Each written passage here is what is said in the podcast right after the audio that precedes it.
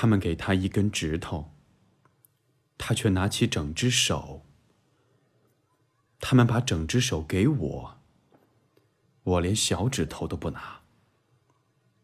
我的心在掂量最初的感觉时，他却在排练撕牛的动作。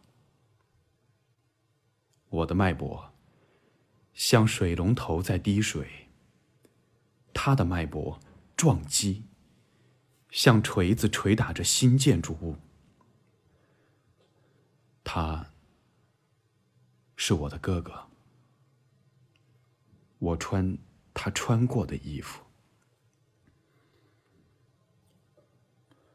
他的头像指南针，总会把他带往未来确定的北方。他心已定，像闹钟定好了统治的时辰。人人都睡着时，他会大叫。直到所有猎物都嘶哑了，无人能让他停下。到了最后，只有驴才露出黄牙。他出去寻找驴子时，已故的先知转动着时间的轮子，而我现在已经找到了驴，但我不知道如何对付这些驴。他们踢我，我和稻草一起长大，和沉甸甸的种子一起倒下。但他呼出的，是他的历史的风。他涂了皇家的油膏，就像涂的是摔跤手的油膏。他跟橄榄树搏斗，逼着他们下跪。树根在地球的额头凸露，带着紧张。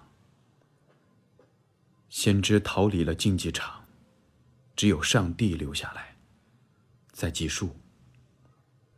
七、八、九、时，人们欢呼，声音从他肩头传来。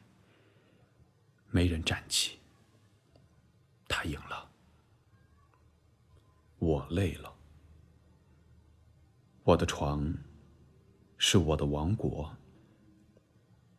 我的睡眠是公正的，我的梦是我的裁决。我把衣服搭在椅子上，为了明天。他把他的王国搭在金色愤怒的架子上，搭在天空的墙上。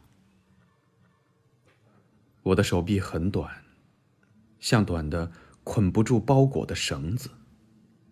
他的手臂像海港中的链子，运送货物，穿越时间。他是已故的国王，我是疲倦的男人。